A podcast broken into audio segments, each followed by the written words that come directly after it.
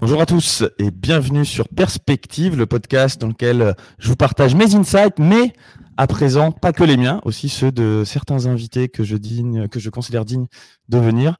Euh, Aujourd'hui, nous recevons Jérémy Coleman. Alors Jérémy, euh, il y a tout un tas de façons dont je pourrais te présenter. Tu es euh, un ami, tu es un coach, tu es quelqu'un qui s'intéresse au marketing depuis longtemps, tu es entrepreneur, tu as toi-même scalé ton système, et maintenant, tu apprends à des gens à, en faire de même. Tu es aussi un passionné de musculation, de philo, tu as une grosse barbe euh, et tu as choisi de quitter Paris pour vivre dans le sud. Tu t'es récemment marié. Il y a tout un tas de sujets qu'on pourrait aborder.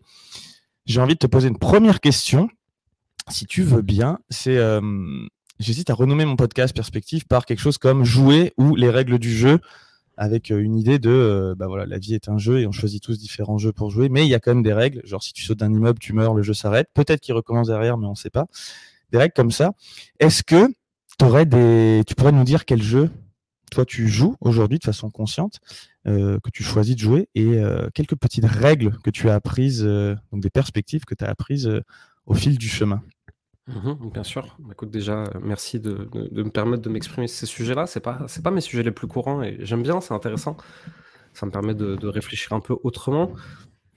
Le jeu auquel je choisis de jouer, il y en a tellement de différents, mais je pense qu'aujourd'hui, mon jeu principal, celui qui m'anime le plus, hein, si tu regardes mon emploi du temps au quotidien, là où je mets mon temps, mon énergie, mon argent, etc., ça reste le jeu de l'entrepreneuriat. Mmh. Et pour moi, le jeu de l'entrepreneuriat, en fait, c'est un peu comme si je jouais au Lego. Tu vois, petit, j'aimais bien construire des trucs. Jamais ce qui était dessiné sur la boîte, hein, c'était chiant sinon. De toute façon, mmh. j'y arrivais pas, il manquait toujours une pièce, ça me gonflait. C'est plutôt de dire, ok, j'ai plein de pièces autour de moi, qu'est-ce que je fabrique avec ça? Et, le jeu de l'entrepreneuriat, moi, j'y ai joué longtemps seul, en me disant, bah tiens, je peux apprendre des trucs et en les partageant à d'autres humains, ils ont envie de me donner de l'argent. Et avec cet argent, moi, je peux aller faire d'autres trucs. C'est cool, j'aime bien. Et tu as ce sentiment d'accomplissement, c'est de tu à produire de la valeur financière. Hein, donc c'est juste. Euh, après, l'argent, c'est rien de fou, mais bon, on fonctionne quand même dans un monde capitaliste, donc euh, ben, c'est important, peu importe la valeur qu'on y attribue ensuite. Euh, donc déjà, ce truc de j'arrive à jouer à fabriquer de l'argent, j'aime beaucoup. Ça m'amuse énormément. J'en fais pas forcément des trucs ouf de cet argent, juste j'aime vraiment bien le fabriquer, c'est rigolo. Ça, ça, me fait marrer. Et j'ai longtemps joué à ce jeu-là seul et j'étais pas trop mauvais dedans, tu vois. Alors bon, il y, a des gens qui sont bien meilleurs que moi, mais, mais j'étais pas trop mauvais. Et à un moment, je me suis dit, je suis dans une phase de ma vie où j'ai plus envie de jouer tout seul à fabriquer de l'argent. J'ai envie de jouer à fabriquer un truc, un truc plus grand que moi, un truc qui fonctionne sans moi.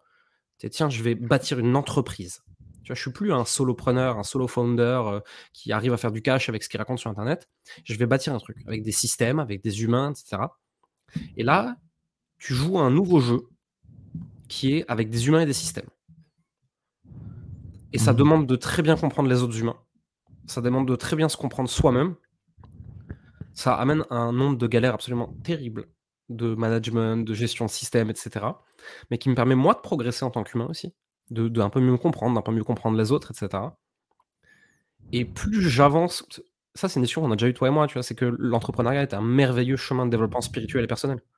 Mmh, clairement j'ai tellement appris en manageant des humains, alors que je jurais toute ma vie, foutez-moi la paix, je resterai toujours tout seul, que rien que pour ça, ça vaut le coup. Ouais.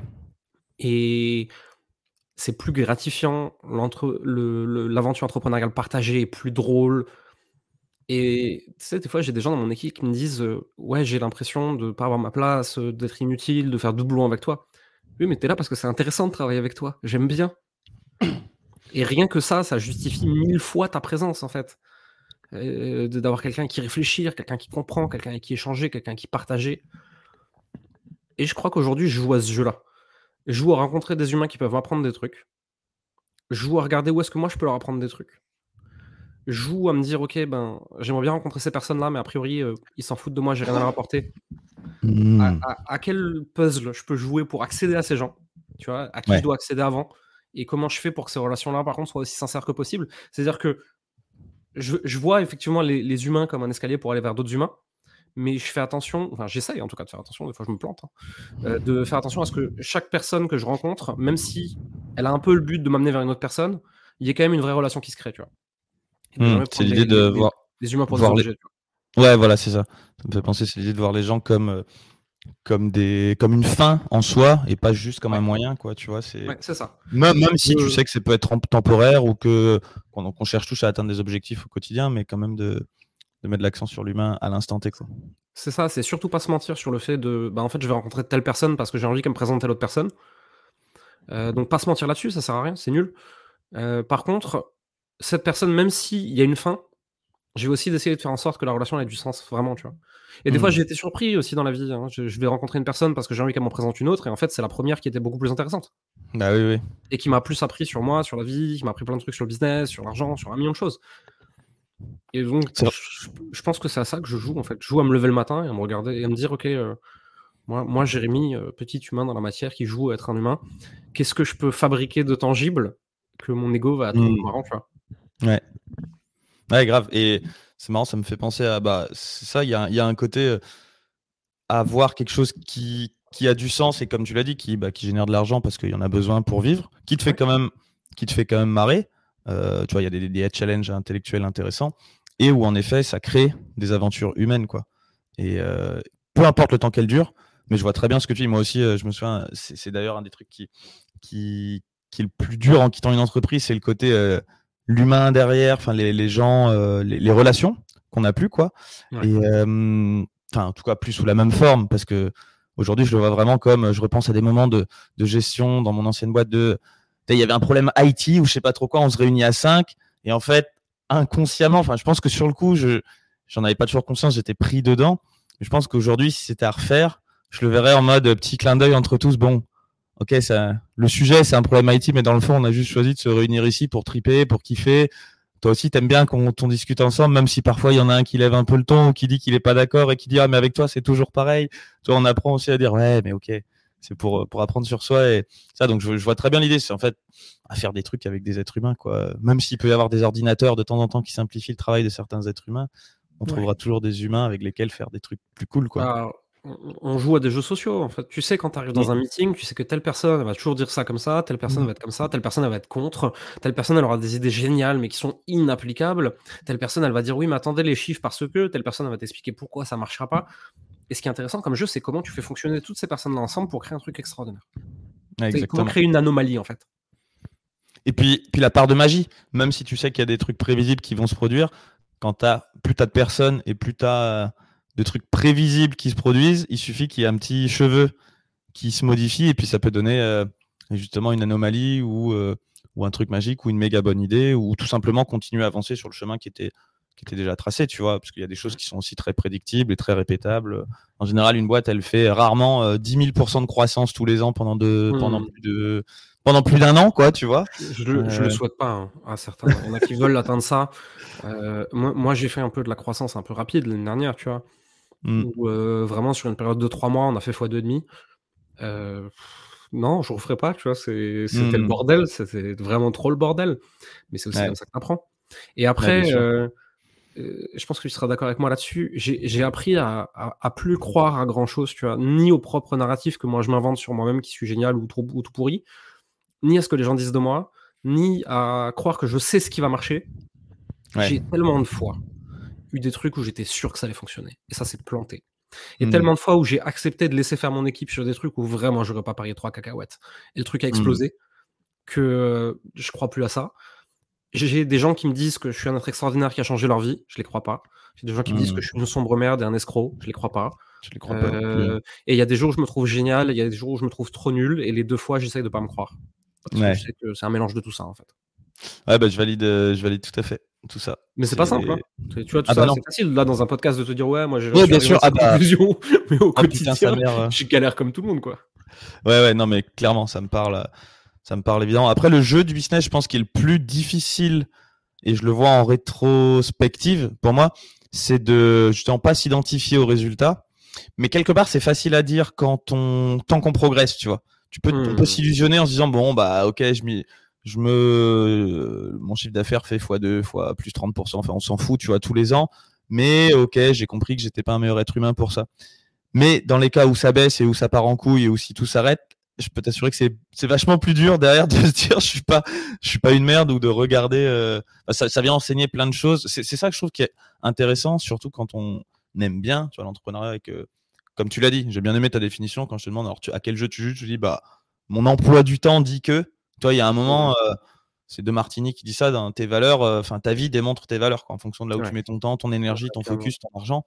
donc on peut dire oui, non, je choisis d'être ceci, cela, mais en fait, si tu passes toute ta journée à vendre des burgers McDonald's, bah, en fait, tu choisis de, de, jouer ce jeu-là, quoi, tu vois. Mmh. Et où est-ce que j'allais avec ça? Oui, bah, que c'est quand même quelque chose qui peut prendre la part principale et, et mine de rien être dans une sorte de, de relation avec nous-mêmes, le truc, bah, une, l'identité ou la partie la plus, la plus prenante, en tout cas en termes de temps, d'énergie, de ressources, de notre life et, et mine de rien compliqué, je trouve, de pas s'identifier et en même temps tout en sachant que bah, il y a des mmh. caps d'identité qui permettent de passer des caps de mindset aussi. Euh. Tant que tu te vois que comme un solopreneur, bah, tu peux pas avoir une équipe. Hier encore, je discutais avec un ami que j'avais pas vu depuis 5 ans, qui était dans un mastermind euh, pour coach sportif euh, il y a 5 ans, mmh j'avais vu, et qui, a, qui était, franchement, on était au même niveau à l'époque. Il fait peut-être, je sais pas, 100, 200, 300 k par an de chiffre d'affaires. Et depuis, bah, il fait plus tout ça. Il m'a dit, à un moment, c'était vraiment une notion d'identité. Je voulais juste pas être le coach fitness, quoi. Tu vois, il m'a dit ça comme ça. Il dit donc, bah, mmh j'ai fait autre chose parce que c'était juste l'identité. Et en même temps, ça lui autorisait, il voulait s'autoriser à penser euh, différemment, plus en mode, tu vois, euh, je sais pas, euh, là, il fait un peu de private equity, je sais pas, il a fait de la crypto. Enfin bref, il voit la, mmh. il, il, a une façon de voir, mais c'est vrai que j'ai bien aimé aussi sa notion de, bah, ouais, je voulais pas m'identifier à ça, tout simplement. Et c'est compliqué de, de, garder un petit peu de recul et de pas s'identifier à, à, ce qu'on fait. Il y, a, il y, a deux choses qui me font écho avec ça. C'est la première, c'est que moi, de toute façon, toute ma vie tourne autour de je suis un entrepreneur. Mes mmh. amis, c'est ça. Euh, ma femme, elle est venue travailler avec moi. Quand je rencontre des gens, je leur parle de business, d'argent et d'investissement, au point que je me fais engueuler en mode tu parles que de ça, tu saoules. Euh, les gens que je rencontre, c'est par rapport à ça. Les trucs que je lis et que j'apprends, c'est par rapport à ça. Et quand je lis ou découvre de la philosophie ou de la spiritualité, je me demande comment ça va impacter ma vie d'entrepreneur. C'est Ouais. on va pas se mentir, mon identité est très ancrée. Tu vois, quand on me demande mmh. Jérémy, c'est qui? Jérémy, c'est un entrepreneur. C'est la première chose que je dis par réflexe, pas exprès. Mmh. Et à côté de ça, je sais aussi qu'une identité, c'est fluide. Et j'en ai eu tellement dans ma vie. J'ai eu, eu, une période où personne n'essayait de me contacter avant 23h30 avec une bouteille de vodka. Hmm. Ensuite, cette identité ne me convenait plus. J'ai fait beaucoup, beaucoup, beaucoup de sport. Et il n'y a personne qui me contactait plus à part à 5h du matin pour aller courir 30 km. Ou pour aller en week-end en montagne et faire 40 bornes de montagne. Ensuite, j'ai eu une période où euh, Jérémy, il faut le laisser, il bosse. Maintenant, je suis vu comme un entrepreneur qui a un certain niveau de succès. Après, encore une fois, succès, c'est un grand mot, ça peut tout dire et rien dire. Hein. Euh, par rapport à certains, je suis un petit poussin. Euh, par rapport à d'autres, je suis gigantesque. Bon, voilà. Donc, si tu veux, mon identité a tellement évolué, tu vois, et, euh, et, je suis à peu près sûr que dans la prochaine période de ma vie, je serai encore une autre personne, tu vois. Et, mmh et, à la fin de ma vie, j'aurai eu comme ça 10, 15 identités par période, et c'est la somme de tout ça qui fera qu'est-ce que Jérémy, quoi. Ouais, bien sûr. Tu dirais que c'est depuis quand, justement, cette identité d'entrepreneur? Vraiment, tu vois, consciente, où tu te dis, euh, ça y est, là, c'est full on, euh, je suis que ça, quoi? Enfin, je suis principalement ça. Euh, doit faire 5 ans, à peu près. 5 ans. je pense qu'à un moment, j'ai voulu vraiment m'émanciper de certaines règles de la société, de certaines personnes qui avaient de l'influence sur moi, de l'image que les gens avaient de moi, etc. Et c'est un peu, c'est un peu aller chercher ce concept américain de fuck you money. Hmm. Tu vois, de j'ai assez d'argent pour dire va te faire foutre aux gens. Hmm, hmm. Et euh, bon, une fois que tu as l'argent, tu te rends compte que tu vas te faire foutre à personne, parce que tu n'as plus besoin de les envoyer chier. Mais euh, aujourd'hui, sans, gagner des milliards, hein, très très loin de là, mais j'ai assez d'argent pour qu'on me dise tu dois faire ça. Je dis non, non, je n'ai pas envie. Je veux pas, envie. ouais, non, c'est ça. Vraiment, juste, non, j'ai pas envie, je veux pas le faire. Et euh, ma, femme devient absolument ouf avec ça, tu vois. Euh, par exemple, mmh. elle va me dire Ouais, mais regarde, si tu vas sur ce site internet, tu fais ça, comme ça, comme ça, comme ça, comme ça, tu arrives à économiser 50 euros. Là, franchement, 50 balles, c'est pas rien euh, pour un truc aussi bête et tout. Mmh. ça va me prendre une demi-heure, ça me casse les couilles. et donc, ma demi-heure va plus que 50 euros, donc je le ferai pas. Je vais payer plein mmh. pour un truc que je pourrais payer moins cher pour, parce que ça me gonfle. Ouais. Et c'est un peu ça, cette histoire de, tu vois, c'est la version humain normale de la fuck you money, tu vois. Mmh je, vais, je vais payer mon, poulet deux fois le prix parce que je m'y prends le vendredi à 20h et que je vais aller dans la première supérette que je croise et elle va être super cher, alors que j'aurais pu anticiper une semaine avant, aller chez le boucher, machin truc. Et c'est genre, oh non, ça me gonfle, tant pis, je paye plus cher, tu vois. Mmh. C'est un, un, peu ça, c'est ce confort-là ça me parle tellement. Enfin, ça, me, ça me parle tellement. C'est exactement ça. C'est vrai que c'est intéressant. Je l'avais jamais vu comme ça. Belle perspective de fuck you money de l'humain ordinaire. quoi. C'est euh, c'est euh, ouais, c'est sûr qu'au bout d'un certain un certain temps, c'est de la charge mentale en fait. quoi. C'est de la charge mentale quand même en moins. Je peux t'en donner un super parlant. Là, il y avait les fêtes de, fin d'année euh, avec les grèves SNCF comme d'hab. Tu vois. Ouais. Et euh, je dois quitter la Bourgogne pour aller à Paris, pour aller d'un bout de la famille de ma femme à un autre, pour aller à un repas de Noël où on est attendu. Ok. Les premiers trains sont annulés. L'autre, il est bondé, mais à un point où je peux essayer de monter dedans, tu vois, mais ça va être dangereux physiquement. Ok. Euh, en dehors de l'histoire de virus, hein, juste vraiment les êtres humains ils vont se piétiner, ça va être chaud. Mm. Euh, et là, je suis avec euh, ma femme et ses frangins, et j'ai regarde, je fais appeler un taxi. Je m'étais- Il y a une heure et demie de route, il y a 110 km, on est le dimanche 25 de Noël. Appeler un taxi. Ça va coûter cher. C'est fu- fuck you money, tu vois. Et, euh, Ouais, ouais. et on se rend pas compte, mais c'est c'est ça la fuck you money ordinaire, c'est de pouvoir s'acheter des gains de temps et de charge mentale. Mm, mm. Et euh, bien sûr que euh, je peux pas me payer des yachts, des vols en jet privé euh, ou m'acheter des immeubles par caprice. Mais je peux me payer dans mon quotidien ordinaire des trucs qui sont aberrants pour la plupart des gens et qui me font gagner du temps et de la charge mentale. Et ça, c'est ce que je voulais et ça, c'est trop cool. Ok. Et tu penses qu'il y a une partie de toi qui veut continuer à avoir plus ou est-ce que déjà là, franchement, ça remplit toutes les cases de ce que tu avais décidé en termes de fuck you money en devenant Non, je, entrepreneur non, je, alors, je veux plus déjà parce que euh, par rapport à mon train de vie idéal, je suis un peu en dessous. Ok. que je voudrais vraiment atteindre, tu vois. Euh, et à côté de ça, en fait, euh, plus grand au niveau business veut dire pour moi, de mon point de vue, en tout cas, c'est une histoire peut-être que je me raconte, veut dire des jeux plus intéressants. Ouais. Tu vois, je trouve la, la- de, de ce que j'en ai expérimenté maintenant, tu vois, de ce- et de ce que je vois de l'extérieur, je trouve que la phase de 0 à 100K d'une boîte est trop cool. Tu t'éclates, quoi. C'est vraiment, tu sais, Ok. c'est je jette des spaghettis au mur et je regarde ce qui, ce qui colle, tu vois. Mm, mm. Et moi qui aime bien jouer, ça, ça m'amuse. Je peux faire l'enfant et regarder ce qui se passe. De 100K à 1 million, c'est boring business. Je suis Ouais. dedans. Franchement, euh, c'est pas la période de ma vie où je m'éclate le plus au niveau pro. Et je me dis qu'au-dessus, tu peux commencer à jouer à des trucs de rachat, de croissance, de machin, de trucs. Et là, je pense que c'est un jeu que je vais aimer. Parce que c'est un jeu de réseau, c'est un jeu de rencontre, c'est un jeu de puzzle, euh, c'est un jeu de finance. Et De là, je pense que ça va m'amuser. Et il y a aussi, ouais, c'est ça, tu vois. Euh, alors déjà, il y a mon ego d'entrepreneur et mon identité d'entrepreneur qui se dit, moi, je suis un entrepreneur plus grand que ça. Mm. Mais ensuite, je pense vraiment que ce- le jeu d'après va m'amuser beaucoup, même s'il amènera aussi son lot de stress et de downside. hein, mais euh, donc, euh, donc en ça, je veux plus. Et puis en fait, juste, euh, je sais pas qui sont les entrepreneurs et qu'est-ce qu'il faut avoir compris dans la vie pour te dire, ok, là, je m'arrête là, je fais pas plus. Mm. Je pense que quand tu es profondément entrepreneur dans ton identité, comment tu fais pour t'arrêter? Mm. Euh, Mon père, il a 70 ans, il fait du business. euh, il a eu des problèmes de santé. Je suis sûr et certain que s'il s'arrête de taffer demain, trois mois après, tu l'enterres. Ah il, a 60 il a 70 balais, il fume encore des gamins de 30 ans. Ok. Mais juste vraiment, c'est tellement son identité, tellement son kiff. Je pense que s'il Mhm. s'arrête, il est malheureux. Il fait une dépression. Et tu le vois, il y a plein de gens comme ça. hein. Les, des, des mecs qui revendent leur boîte, qui font des exits pas possibles. Les mecs, ils ont 100 millions sur le compte. Mais les mecs, ils se foutent dans l'air. Ouais, Ou alors des mecs qui arrivent à la retraite à 60-70 ans, qui revendent le business et, euh, et qui sont en dépression directe et qui tombent malades. Et tu le vois même à ton niveau. Toi, tu as, revendu, tu es sorti d'Alpha Body. C'était une Ouais. décision qui avait du sens pour toi à ce moment-là. Tu as encore la vie devant toi pour reconstruire un million de trucs. Mm, mm. Et pourtant, tu es aussi passé par une phase où c'était pas évident. quoi. Ah mais grave.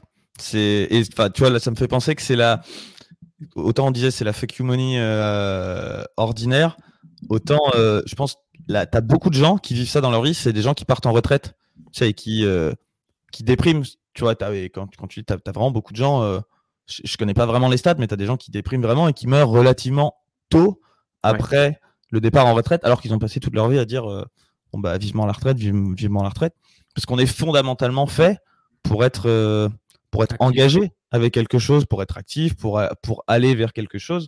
Et je pense que le pire truc qui puisse arriver à un être humain, c'est pas tant de c'est pas de galérer, c'est juste de pas savoir quelle galère choisir, quoi, tu vois, ou de pas d'être en mode euh, parce que moi j'ai vraiment comme beaucoup de compassion pour quelqu'un qui aurait potentiellement fait un exit à bon quoique 100 millions à la limite euh, justement c'est même plus une histoire d'argent il faut qu'il retrouve un jeu.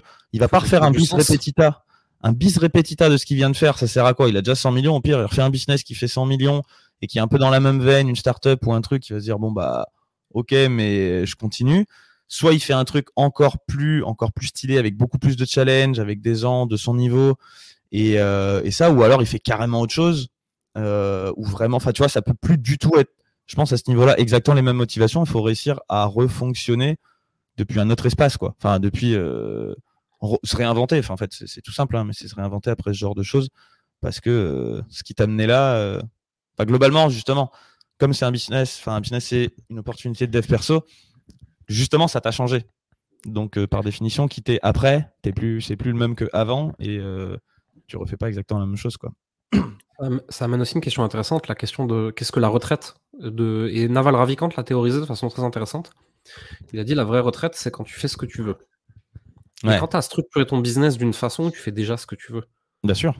Pourquoi t'arrêterais? Tu joues à un jeu qui te plaît sans aucune contrainte. Avec peut-être des risques, hein, mais sans contrainte. Hmm. Pourquoi t'arrêter? Ouais, ou même, euh, même sans aucune contrainte. Je pense pas que ce soit vrai, sans, sans contrainte. Tu as toujours des contraintes, mais c'est des contraintes choisies ou des contraintes que tu as. C'est une question de perception. C'est une question de perception. Ce que toi et moi, on verrait comme euh, Naval Ravikant, on regarde sa vie. Euh, moi, de, devoir prendre des décisions euh, à 100 millions en ayant tapé des due diligence sur, un, sur des, des 150 pages de dossier, c'est pas de la contrainte pour moi, c'est encore au-delà. Tu vois, je, je moi la surtout laissez-moi tranquille. Mais si ça l'éclate, lui, c'est pas une contrainte dans son cas. Peut-être que ça. c'est le principe du founder market fit. C'est tu mmh. prends tes lubies, tes défauts, tes obsessions et comment tu fonctionnes, et tu te dis où est-ce que ce serait un avantage indéniable dans un business. Là, tu fais des trucs trop cool. Moi, j'ai bah plein de gens qui viennent me voir et qui me disent comment tu fais pour créer autant de contenu. Je, je le faisais quand on ne me payait pas. Et je ne peux pas m'arrêter, c'est viscéral. J'ai besoin de, de, de, sortir de moi tout ce qui traverse. Tu vois. Mmh. je, je, produis 10 ou 12 contenus par jour. Tous les jours, depuis des années depuis 10 ans, avant même que ça me fasse gagner de l'argent. Ouais. Je sais pas faire autrement, je sais pas m'arrêter de faire ça, j'en ai besoin. Du coup, de toute façon, ça c'est ton avantage concurrentiel à toi, et ça tombe bien. Dans ce que tu fais, il y en a besoin. Ouais. Donc, euh, donc ça te les. Et qu'est-ce que tu verrais d'autre justement? Alors comme euh, donc ça c'est intéressant.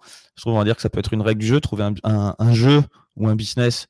Euh, parce que je considère moi aussi que le business ou l'entrepreneuriat, c'est un des jeux les plus intéressants auxquels on peut jouer et qui apporte euh, mmh. tout un tas de choses qui permettent de mieux jouer au reste à la limite. Même euh, ça peut te permettre de mieux jouer à, partir en vacances, ça peut te permettre de, tu vois, de, à rencontrer des gens intéressants. Ouais, et même à, faire des parallèles avec ta vie personnelle. Parce que ça, c'est de la vie bah professionnelle, enfin, même si les deux se chevauchent. Hein. Mais tu vois, par exemple, des fois, j'ai une situation de conflit avec quelqu'un de mon équipe je vois que j'arrive à le résoudre avec vachement de recul, vachement de distance et vachement proprement. Hmm. Et je me dis, merde, toutes les fois où j'ai pas fait ça avec telle personne que j'aime, telle personne que j'aime, telle personne que j'aime, pourquoi, comment, qu'est-ce que ça en dit sur moi, pourquoi à ce moment-là j'ai pas réussi à le faire, comment est-ce que j'étais plus impliqué, qu'est-ce que ça change, comment est-ce que je peux faire mieux la prochaine fois. Et j'en apprends plein de niveaux.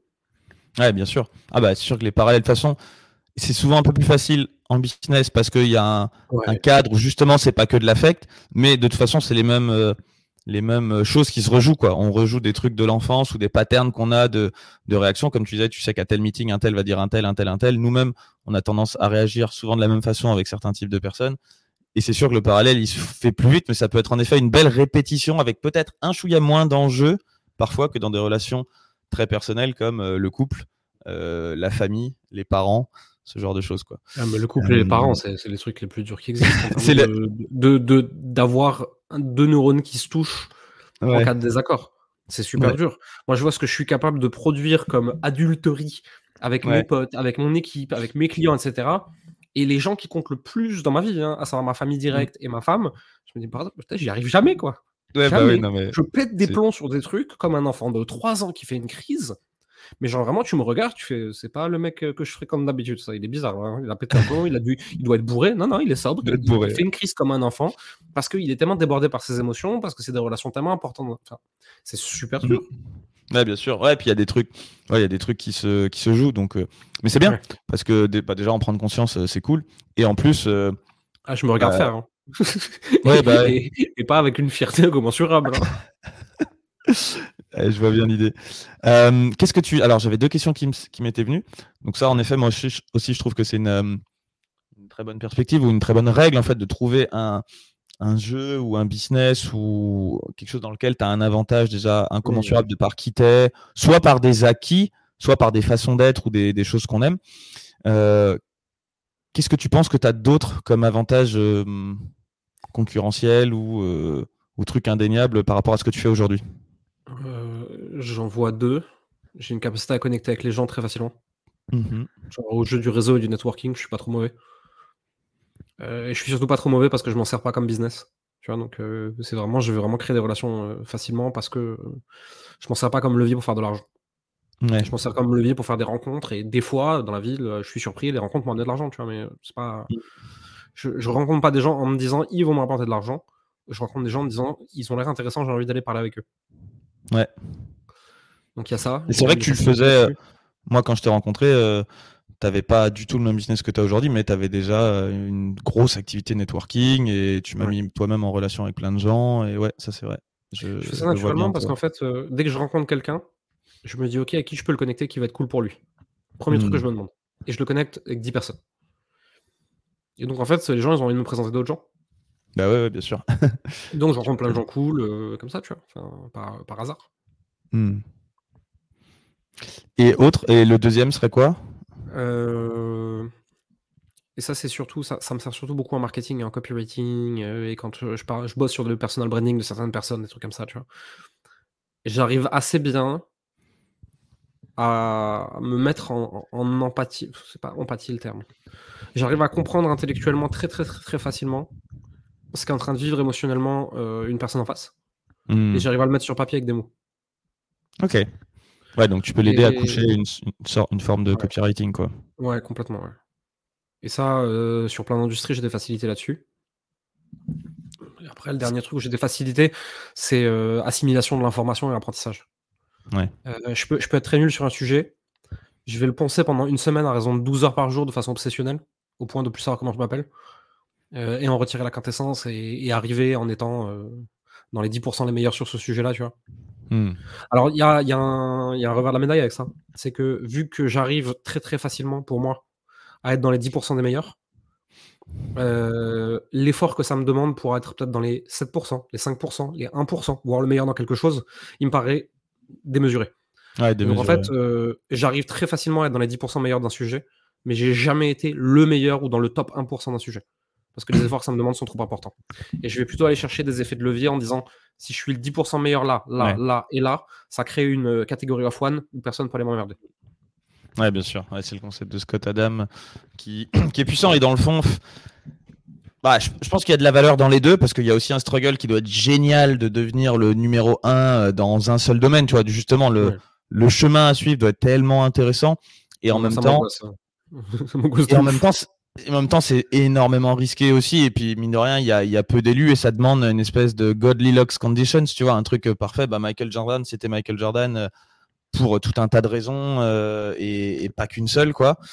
Et en même temps, c'est vrai que c'est aussi juste cool de s'intéresser à plein de sujets et de capter le de capter euh, le voilà les globalement les 80-20 même même sans être peut-être dans les 10% mais voilà d'avoir la grosse masse d'un truc et de faire des liens après là tu parlais de faire des liens entre les entre les gens Moi, je trouve que c'est génial aussi de faire des liens entre les domaines les idées c'est comme ça que j'innove dans ce qu'on fait. Euh, je parlais avec euh, Xerius, mon bras droit, là, il n'y a pas longtemps. Il me disait, mais comment tu as eu cette idée? Je me mais en fait, tous les gens de notre industrie, ils se forment chez les Américains ou en regardant ce que font les concurrents français. Moi, je regarde ce qui se passe dans la musique, je regarde ce qui se passe dans la restauration, je regarde ce qui se passe dans les SaaS, dans les startups, euh, dans l'industrie, dans la politique, euh, dans le caritatif. Et à chaque fois que je vois une action marketing qui est intéressante, je me dis attends, comment moi je peux utiliser ça dans mon secteur d'activité qui a rien à voir? Ouais. Et quand tu arrives à connecter les points comme ça, tu peux faire des trucs vraiment cool. Quoi. Et encore une fois, c'est du jeu. Tu t'amuses à des trucs nouveaux. Tu vois. Hmm. J'adore.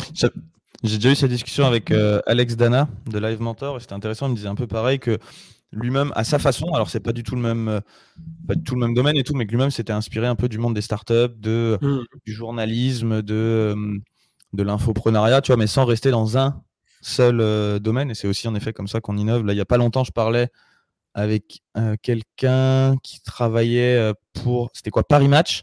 Et justement, je lui ai posé plein de questions et et j'ai pu avoir euh, quelques infos sur ah ok comment Paris Match utilise aujourd'hui tu vois des modèles à, abonnement et du contenu gratuit et euh, mais avec un point de vue bah, journalistique quoi et, et du coup je trouvais ça intéressant et ça donnait des insights dans bah, pour l'infoprenariat ou tout autre type de business quoi parce qu'aujourd'hui de toute façon autant l'idée des infopreneurs existait euh, enfin a débuté il y a peut-être 20 ans 15 ans Autant aujourd'hui, de toute façon, tout le monde s'y est mis. Quoi. Internet, à, acquérir du trafic euh, par Internet, les online business, il y en a partout et c'est bien souvent juste des extensions de business euh, physique par ailleurs. Donc tout, le monde s'y met et il y a des, il y a des insights qui servent partout.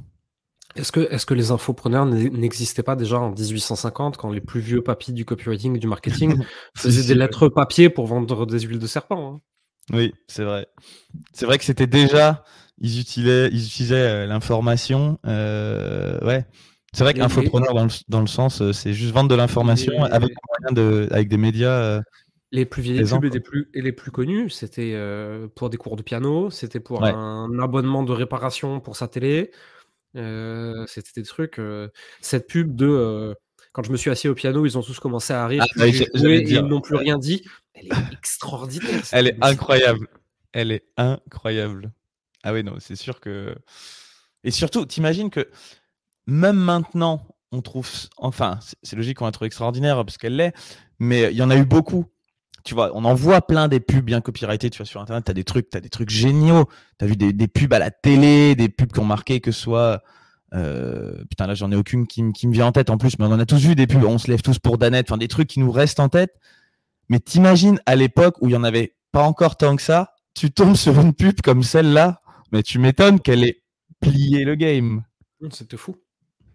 C'est. Euh, euh, et pourquoi on disait ça? Du coup, l'idée c'était de faire un lien avec. Oui, voilà. dans les avantages, connecter des gens, connecter des idées. Et ça aussi, c'est en effet un, un très bel avantage. Euh, tu as un podcast qui, euh, où, tu parles, euh, où tu parles justement d'argent. Est-ce que tu. Ouais, d'argent principalement. J'ose imaginer que c'est parce que bah, tu sais que c'est un jeu qui intéresse plein de gens et qu'on ne peut pas ne pas jouer. Enfin, quoique je connais mmh. des gens qui, qui tentent de ne pas y jouer, mais en fait, ils, eux-mêmes proposent des systèmes alternatifs. En opposition jeu aussi. C'est pas forcément là, justement. Je pense vraiment à quelqu'un, Jean-François Noubel, qui est pas dans l'opposition, qui est dans la proposition de quelque chose de vraiment alternatif et tout, mais, mais ça lui-même parle, parle d'argent, tu vois, pour, pour parler de son système alternatif. Qu'est-ce que, qu'est-ce que argent? Argent, c'est euh, une mesure de la valeur qui a simplifié les échanges. Si tu décides de revenir au troc, tu enlèves juste le processus de simplification des échanges, mais tu fais exactement la même chose qu'on fait avec des euros. Hein. Euh, oui, euh, alors après, il y a eu toute la finance qui est venue se greffer là-dessus. C'est ça, exactement. Tu as quand même des processus de thésaurisation et de. de, de... Tu as une possibilité de manipulation si tu rajoutes des, des règles et tout. Mais oui, je vois l'idée. En tout cas, c'est sûr que ça aussi. C'est des emmerdes. Moi je, fais pousser, moi, je fais pousser des carottes et je veux des bottes en cuir. Mais le mec qui fabrique les bottes en cuir, lui, il veut une vache. Mais le mec qui a la vache, lui, il veut une mmh. chaise. ah non, mais bien sûr. C'est quand même un sacré merdier. Hein. Mais, mais justement, je pense qu'il y a quand même d'autres façons de faire. J'ai pas envie du tout de rentrer dans, dans ça là aujourd'hui. Moi-même, j'ai réfléchi quand même par curiosité intellectuelle, mais aujourd'hui, c'est comme ce qui fonctionne et ce qui a permis aussi euh, tout un tas de. Si, Bitcoin tient ses promesses euh, et que ça tient sur la durée, que les, États n'arrivent pas à légiférer parce que too big to mmh. fail, etc., on a une, une monnaie. Euh, alors, le problème, aujourd'hui, elle spécule de ouf, mais Exactement. un jour. Mais demain, il pourrait y avoir une autre crypto qui spéculerait pas, qui serait plus fixe. Euh, backé par une population entière et pas juste par une entreprise. Hein, euh, on ne parle pas sur un stablecoin à la con. Euh, mais, tu vois, théoriquement, même si pour l'instant ça n'a pas encore été fait, théoriquement, on pourrait tout à fait avoir une monnaie décentralisée qui serait une réserve de valeur. Exactement. Et quelque chose qui soit pas manipulable par les taux d'intérêt. Parce que justement, l'argent, je trouve que moi, c'est un sujet intéressant de se poser la question qu'est-ce que c'est à la base Comment ça sert Comment c'est créé Mais là, je voulais plutôt m'intéresser sur le côté pratique c'est Mmh. c'est dans comment dire dans notre système de croyance à tous, on peut pas ne pas vivre. Tu, tu peux avoir des problèmes avec l'argent, en avoir beaucoup, ne pas en avoir. Qui est forcément confronté dans ta vie quotidienne. C'est un peu comme respirer, c'est un peu comme manger, c'est un peu comme interagir avec les autres êtres humains. Bah, il y a un moment, il y a de l'argent en, en lien. Et du coup, ce serait quoi tes euh, trois perspectives principales sur, euh, sur l'argent? Trois, c'est un bon chiffre en euh, copywriting. Hein, ça, ça attire bien l'attention. Euh, l'argent, c'est un outil, rien d'autre. Et encore, mmh. c'est même pas un outil, c'est une mesure de valeur produite dans le monde capitaliste euh, auquel on choisit de jouer. Donc, euh, déjà, arrêtez de mettre des émotions dessus. Tu diras jamais un, mauvais centimètre et un gentil kilo. Mmh. L'argent, c'est une unité de mesure. Donc, il n'y a pas de mauvais argent et de vilain argent. L'argent, il n'a pas d'odeur, il n'a pas de couleur, il n'a pas d'avis, il n'a pas d'opinion, il n'a rien du tout. L'argent, il suit la production de valeur, qu'on le veuille ou pas. Et mmh. après, le problème, c'est qu'on arrive en tant qu'humain en disant non, mais ça, ça devrait pas être de la valeur. Oui, mais c'est pas toi qui mmh décides, c'est le marché. Donc déjà, pas mettre d'émotion sur l'argent. Mmh Comprendre très vite que plus te rendra pas plus heureux, mais ça te rendra pas forcément plus malheureux non plus. Non.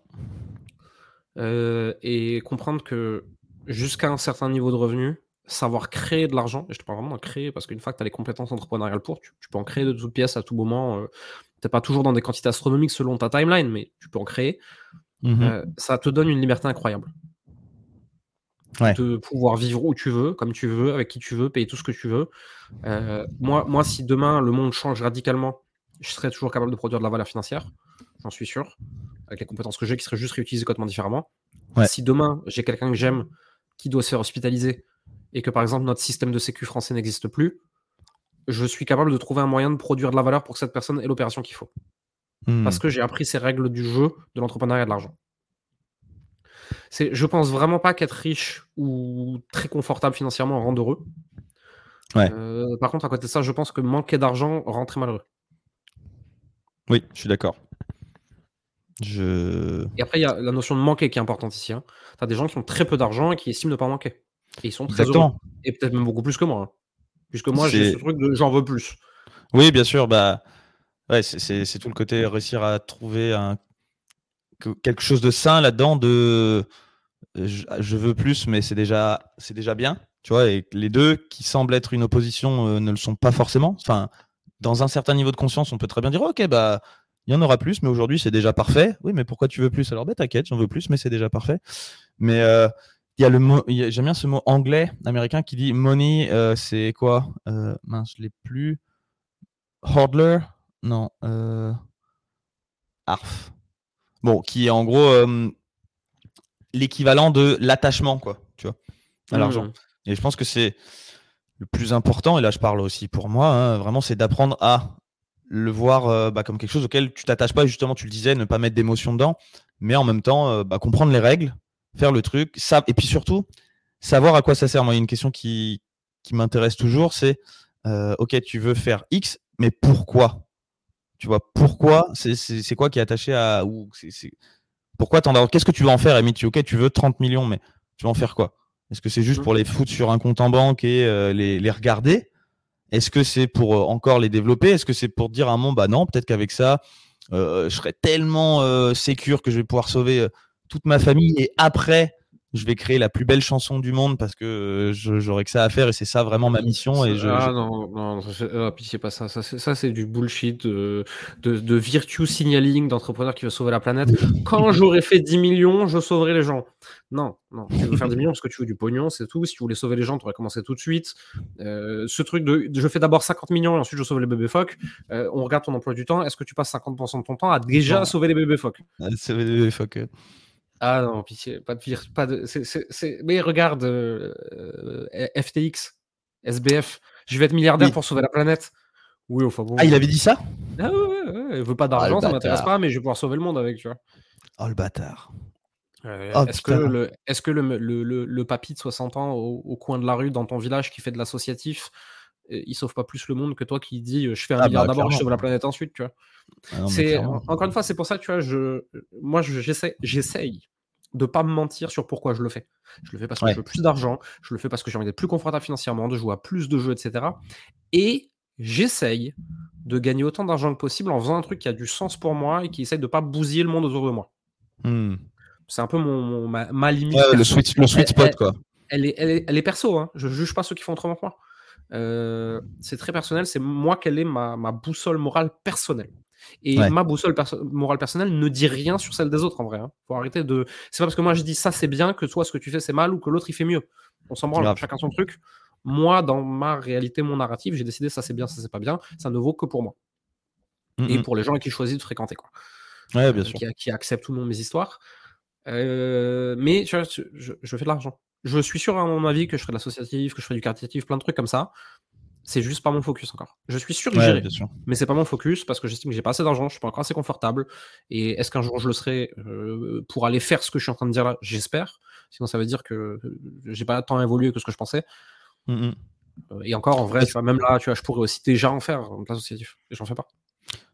Ouais, bah après, c'est- mais c'est c'est en ça que je voulais aussi un petit peu le dire, c'est devenir aussi la personne qui, euh, qui est capable aussi, tu vois, de- d'avoir de, l'impact, parce que tu apprends des trucs en le faisant. Souvent, tu vois beaucoup de gens qui, euh, bon, ça me fait penser un peu en spirale dynamique, mais tu vois, Ouais. c'est très vert, mais sans intégrer orange, donc euh, qui veut prendre en compte les émotions, le bien-être des autres, mais qui n'a pas pris en compte le, je sais pas, la performance, les notions de rentabilité. Et tu as beaucoup d'ONG qui sont managées complètement à l'arrache, qui pissent du cash de partout et qui derrière bah, se plantent et qui, euh, et qui n'atteignent pas leurs objectifs. Parce qu'à la base, même si tu veux aider des gens, vouloir aider des gens, c'est un objectif, et savoir atteindre ces objectifs et créer un système qui permet de, de s'assurer que les objectifs sont atteints, bah, ça aide aussi pour aider des gens, quoi. Tu vois. Et je pense que en créant des boîtes, euh, on, on, devient meilleur à se gérer soi-même et gérer des objectifs qui, puis, qui, qui font qu'on peut aussi se transformer, acquérir des skills pour, euh, pour aider plus de choses sans même parler d'argent, tu vois. Donc, euh, c'est plus un. Si tu sais gérer une boîte, tu sais gérer une asso. Hein. Exactement. A fortiori. L'argent vient pas du même endroit, c'est tout. Hein, mais, mais l'inverse n'est pas forcément vrai en plus. Mais, mais c'est sûr que si tu sais gérer une boîte, tu sais forcément gérer, gérer une asso. Ouais. Enfin, forcément. Non, mais typiquement, tu vois, ouais, non, mais c'est pour ça que par exemple, moi, les prévisionnels, ça me fait marrer. Oui, euh, alors j'ai prévu qu'en année 1, on va faire 25 clients. Comment tu sais?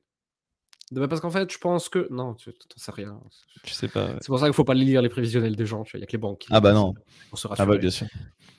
On m'a envoyé un prévisionnel là, sur 3 ans sur un dossier d'invest.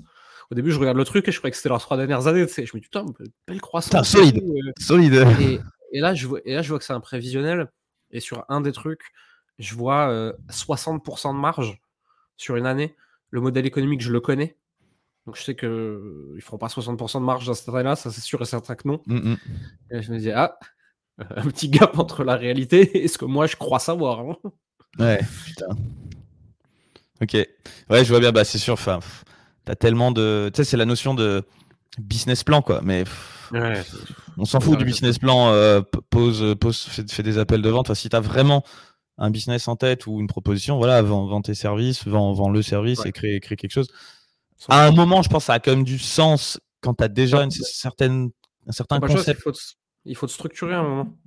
Tu vas passer une certaine croissance de boîte, il faut te structurer pour savoir quels investissements tu peux faire à quel moment, à quelle, vitesse ils vont se rentabiliser. Est-ce que tu auras besoin de levier bancaire? Est-ce que tu as besoin de lever des fonds? Pas lever des fonds, tu restes bootstrap, machin truc. Mais euh, avant, avant un million, tout ce qui est sur un tableur Excel ne sert pas à grand chose. Parce que ta, gestion de trésor, tu peux la faire en quatre lignes, quoi.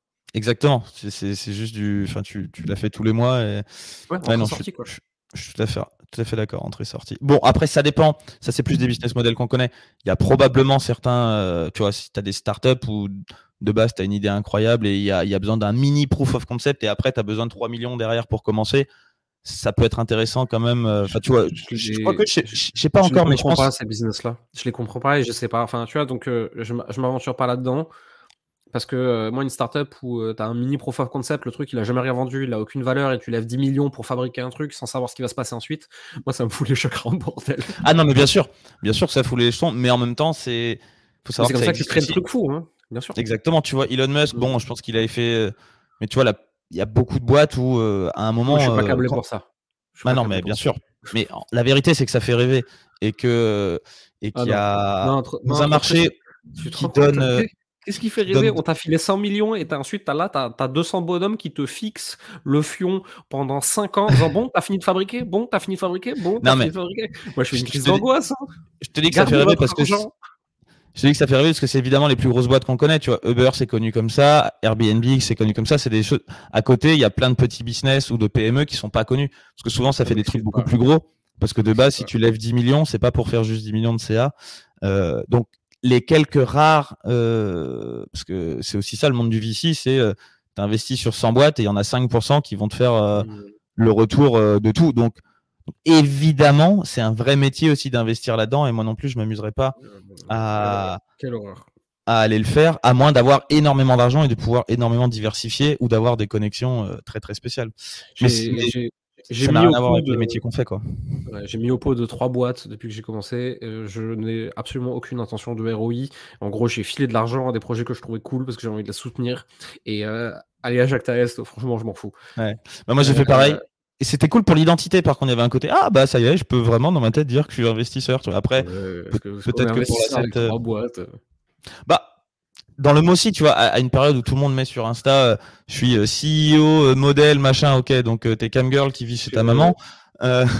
mais ça, ouais. ça, permet juste de rendre compte que le processus reste le même, tu vois. Même quand tu investis dans la boîte d'un pote ou dans, dans une startup, bah, tu as quand même une partie du deal, peu importe si tu l'as faite bien ou pas, mais tu as une partie à un moment normalement Sauf si vraiment tu as fait Normalement, on t'a fourni des, états financiers ou un certain prévisionnel ou un passif, un plan, et puis tu as, eu un truc à lire. Après, tu as choisi de le lire ou pas et d'en tirer les conclusions que tu voulais. Euh, là, moi, je sais que j'ai récemment, euh, avec un, quelqu'un qui travaillait pour moi. Enfin, j'audite, je fais une due deal sur une boîte de BTP.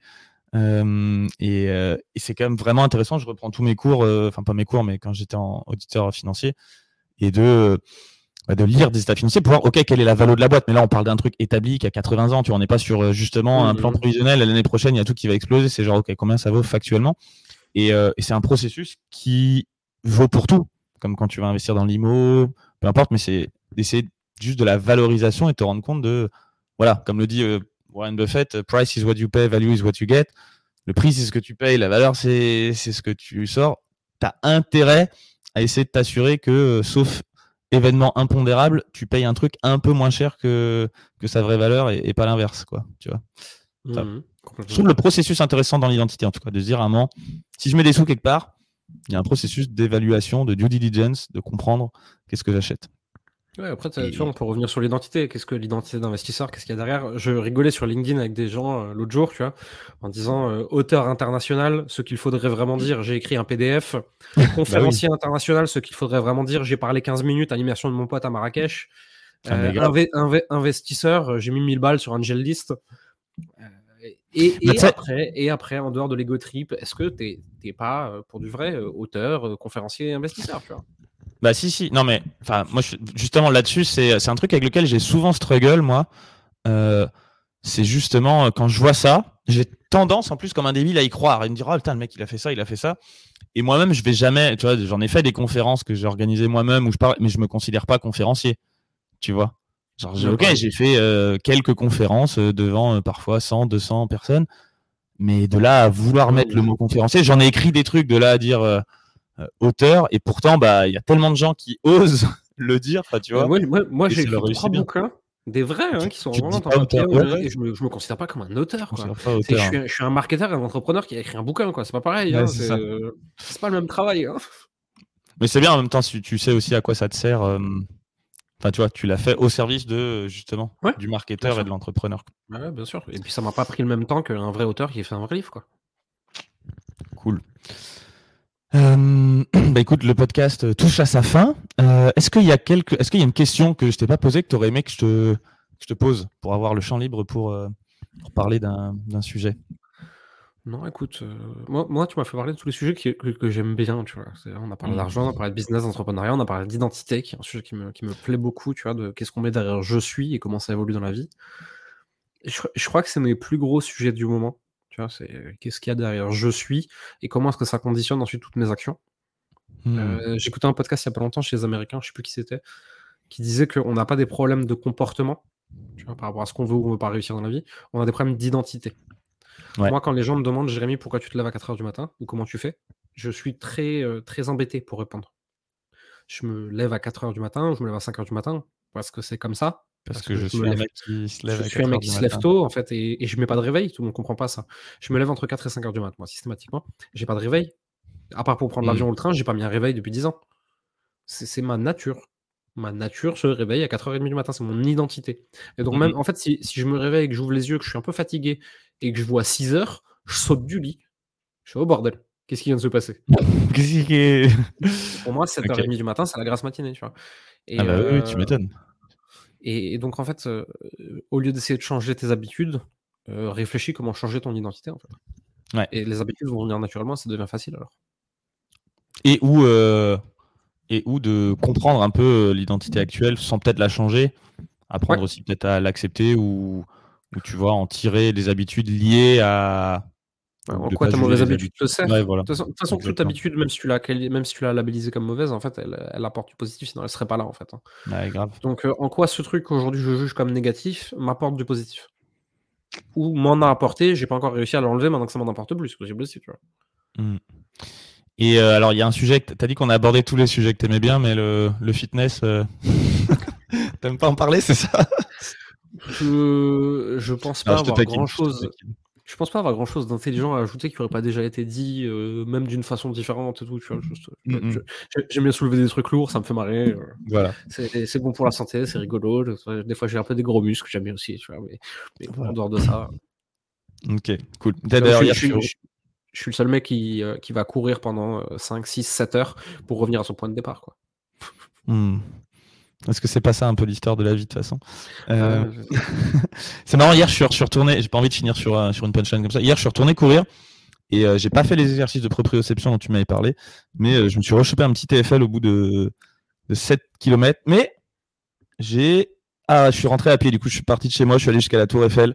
Et la Tour Eiffel, là je fais Ah putain, tout au au moment de faire demi-tour, j'avais pas pris ma carte de, de transport, j'avais rien sur moi, donc je suis rentré à pied. Euh, mais euh, voilà, je, te, je, continue à courir un peu. Quand le TFL au niveau du genou commencera à tirer au niveau de la hanche, elle va commencer à te paralyser toute la jambe parce que tu seras en phase inflammatoire aiguë. Tu vas peut-être glacer, faire les étirements, la proprio et aller faire des semelles. Et ben voilà. Ah ben, des semelles, j'en ai, il faut, que je les refasse. Ben voilà, il t'a tu vois, futur. T'avais peut-être un truc à, tu vois, avais un truc à dire euh, qui n'a peut-être pas été dit de la même façon euh, sur, sur, le fitness. Euh. Et d'ailleurs, je trouve que j'ai longtemps été un quelqu'un qui disait que le cardio c'était pas cool, enfin pas cool. Ça servait à rien pour la perte de poids et je le maintiens. Mais je pense que en tant qu'entrepreneur, je pense que c'est un truc intéressant quand même. Il y a beaucoup de parallèles intéressants entre l'entreprise, courir et voilà, juste parce que ça met dans un bon mood. Puis il y a aussi un côté à un moment faire des trucs chiants mais qui sont la bonne chose à faire à ce moment-là, tenir sur la durée. C'était euh, Will Smith qui, qui hmm. dans un petit, euh, une petite vidéo il y a déjà méga longtemps, où il disait il y a deux choses dont tu as besoin dans la vie, c'est euh, lire des livres parce que les, toutes les questions que tu te poses, il y a déjà quelqu'un de plus intelligent que toi qui se les posait et qui a répondu, qui a écrit un livre dessus. Et la deuxième, c'est courir. Parce que quand tu cours, il y a un truc que tu apprends, c'est que une fois que tu t'es commencé, il y a une petite voix dans ta tête qui va te dire faut arrêter, faut arrêter. Et puis si tu apprends à la combattre, bah, tu continues. Donc si tu as les bonnes solutions et que tu n'arrêtes pas, bah, ça va le faire. Je trouve, j'ai toujours trouvé ça bon. C'est un peu basique dev perso, mais je trouve ça quand même, au final, euh, intéressant et assez et beaucoup plus profond qu'on pourrait y croire et on pourrait vite fait se dire, euh, on arrête de faire les deux, alors que en y reprenant un peu la course, ça me fait du bien. je, ne sais plus qui a dit ça, mais c'est un, des champions de marathon et qui a dit euh, si tu veux changer ta journée, ton humeur, ta santé, etc., cours un kilomètre. Si tu veux changer ta vie, cours un marathon. Mmh. Cours, pendant 4 heures sans t'arrêter, sans compter obligé. Déjà, de toute façon, tu passes la ligne de départ, tu te dis qu'est-ce que je fous là? Et à chaque kilomètre, tu te dis qu'est-ce que je fous là? Qu'est-ce que je fous là? Qu'est-ce que je fous là? Qu'est-ce que je fous là? Et, euh, et, et, pendant le truc, t'as mal, et puis ensuite t'as plus mal, et puis ensuite tu ris, et puis ensuite tu pleures, et puis ensuite t'as envie de faire caca, et puis ensuite tu ris, et puis ensuite tu pleures, et puis ensuite t'as des crampes, mais tu continues à courir, et puis tu passes par tous les états de la vie en 4 heures. Mmh. C'est incroyable. Et à la fin, tu cours, tu, passes la ligne, tu t'effondres de joie, d'adrénaline, de nervous shutdown, de ce que tu veux. Ensuite, pendant une semaine, tu as un gros vide intérieur de OK, maintenant je fais quoi? Et tu te réinscris à un autre. Putain. Ok. Et bah, tu sais que je me, je me le suis mis comme objectif avant mes 40 ans d'en faire un. J'avais fait un semi quand j'avais 25 euh, ans et je m'étais pas bien préparé et ça m'avait déglingué et pendant trois jours après je boitais, j'ai eu des sueurs froides après. Pourtant j'avais fait un temps pas dégueu pour quelqu'un qui s'entraînait pas, mais je m'étais dit bon, je vais attendre un peu. Surtout que là maintenant en faisant de la muscu, je peut-être un, enfin je sais pas, je suis trop lourd, mais bon ce serait mieux d'être plus léger quand même pour un marathon, je pense. Donc euh, avant 40 euh, ans promis. Mm, je, vais te dire un truc qui est un peu contre-intuitif, c'est pour un marathon tu es trop sec. Ah Parce que là, là maintenant si tu te lances en prépa, moi, il faut savoir qu'avant une prépa marathon, je bouffais du beurre de cacahuète à la cuillère toute la journée pour prendre du poids un maximum. Parce que sinon, je finissais la peau sur les os. Je fais, je fais 1m76. Euh, quand, en fin de prépa marathon, je faisais 67 kg. 67, ah ouais. Et ensuite, il faut affronter une épreuve de 4 heures qui est de l'endurance fondamentale, donc qui demande des réserves de graisse. Ouais, ouais, des réserves de graisse, des sucres lents, enfin des trucs comme ça. Mm, mm. Et donc, en fait, si tu arrives trop sec euh, sur le début de ta prépa, tu vas être rachitique au moment de la course. Et tu n'auras pas de niveau d'énergie et tu tiendras pas ton marathon et tu vas taper ce qu'on appelle le mur. À savoir, tes réserves de glycogène, elles sont épuisées, euh, tu peux plus avancer. littéralement, tu ne peux plus physiquement faire un pas de plus. Ça, je serais Là, j'ai un petit insight là-dessus, mais je, ne pourrais le savoir qu'en testant. Je l'ai jamais fait. Mais euh, ayant fait beaucoup de jeunes et des grosses randos en jeunes, dont euh, il n'y a pas si longtemps une rando en jeune sec, tu vois, sans, sans rien, je pense quand même qu'à un niveau, euh, mon corps s'adapte à fonctionner bien euh, sur du, de la graisse. Parce que tu as, une étape, quand tu fais un jeûne, tu as une phase où tu, les premières heures, tu es sur du glycogène, qui est stocké dans les muscles, dans le foie et tout. Et ensuite, tu passes dans une phase où ton corps euh, se nourrit essentiellement de graisse et éventuellement de toxines et tout. Ça dépend de l'intensité.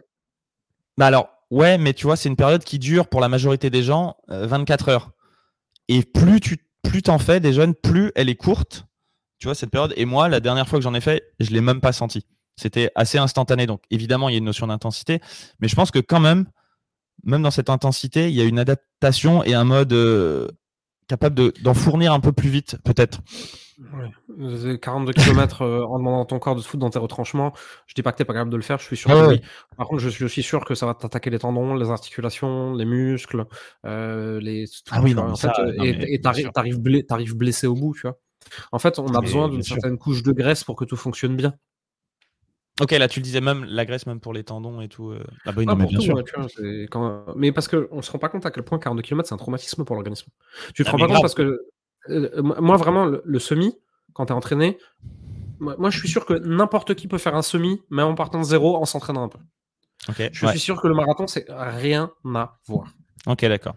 C'est pas, c'est juste deux fois plus long, mais c'est exponentiellement plus, plus difficile, quoi. C'est pas. Euh, alors, alors, déjà, on considère que tu vas pas faire, c'est x2 de distance, mais on considère que tu vas pas faire x2 du temps, mais x2 et demi à peu près. Entre x2 2 et x2 5 déjà de, temps. Euh, et à côté de ça, en fait, tu as beaucoup de gens qui sont très bons en semi qui finissent par marathon. Ouais. il, se passe, un truc au-delà de 30, 31, 35 km. Qui, qui, qui c'est pas, pas descriptible, quoi. Hmm. Bah, écoute, un jour je le testerai. Euh, là, je lisais un livre euh, récemment de Daniel Lieberman qui a écrit The Story of the Human Body et qui en a écrit un autre, c'est euh, exercised dans le sens exercice et c'est le participe passé de exercice, c'est-à-dire avoir fait de l'exercice, mais en anglais ça veut aussi dire être saoulé. Et du coup, toute sa thèse, c'est bah, on fait du sport, mais on n'a pas du tout évolué pour, pour faire du sport, un peu contrairement à ce qu'on dit. Et, et lui, il trouve ça fascinant de toutes les histoires dont on parle. C'est des gens au Mexique qui sont soi-disant capables de courir euh, des dizaines de kilomètres. Eux-mêmes, quand on leur dit qu'il y a des gens en, Occident qui font euh, des 42 kilomètres euh, sans but, ils sont là, mais, pourquoi? Mais pourquoi vous faites ça? Non, mais nous on court parce que bah, c'est pratique pour traverser la montagne et pour. mais si, sinon, moi je me repose. C'était super intéressant le, le côté la nature nous a évolué à faire de l'exercice pour être contraint, mais aujourd'hui on a tellement peu de contraintes physiques dans la vie de tous les jours qu'on se qu'on doit se forcer à en faire. Et il prenait l'exemple du marathon euh, euh, J'ai voulu faire une ascension quand j'étais en Georgie. Euh, j'étais dans le nord, dans les montagnes du côté de Goudari. Et j'ai commencé à marcher pour faire un 3000. Et à mi-chemin, on a croisé des Georgiens. Et ils nous ont dit Vous venez pour le parapente? Non, non, on marche. Et le mec, vraiment, il me regarde. Il me fait Mais vous savez qu'ils ont mis une route là-bas hein vous, pouvez monter en voiture. Hein. Et vraiment, il comprenait pas. Je non, non, mais je monte à pied. Il me dit Mais pourquoi? Ben, pour le plaisir. Mais si hmm. c'est beau en haut, prenez la voiture pour monter. Et il n'a pas compris. Et il comprenait pas. Ouais, non, mais je vois bien. Je vois bien l'idée de. le parallèle est tellement faisable avec, avec beaucoup de choses. Tu as des gens qui vont dire bah, pourquoi tu cours bah, moi, Il y en a qui courent derrière un ballon. Ils vont dire bah, moi, je cours pas s'il n'y a pas de ballon. L'autre, il fait mais pourquoi, pourquoi, pourquoi un ballon? C'est quoi l'intérêt de courir derrière un ballon? Enfin, tu vois, Chacun trouve encore une fois du sens et du jeu auquel on, auquel on veut jouer. Quoi. On terminera là-dessus. Euh, merci, Jérémy. C'était cool. Écoute, c'était un plaisir. C'était cool de, de, parler de ça. On, on se refera peut-être ça sur d'autres sujets à terme si le, si le temps évolue, ou peut-être que moi je repasserai sur, sur le tien. Je te fais des gros bisous. Est-ce que aussi, où est-ce que les gens peuvent te retrouver? Euh, là où je partage le plus de choses en ce moment, c'est sur mon Facebook personnel, Jérémy Coleman, ou sur YouTube, Jérémy Coleman. Ok, très cool. Oui, j'ai vu que tu as passé les 2000 abonnés, c'est ça? Sur euh, YouTube de, Presque 2300, là, hein attention. Putain, ça y est, t'es sur une phase exponentielle. C'est parti. C'est parti. c'est pas exponentiel rapide pour l'instant. ah, quand même, quand même, quand même, c'est pas mal. C'est pas mal. Je me souviens des débuts et si, quand même, c'est pas mal. Bon, bah, je te fais des bisous. Merci à tous et, euh, à bientôt pour un nouvel épisode de Perspective. Bye. Bye.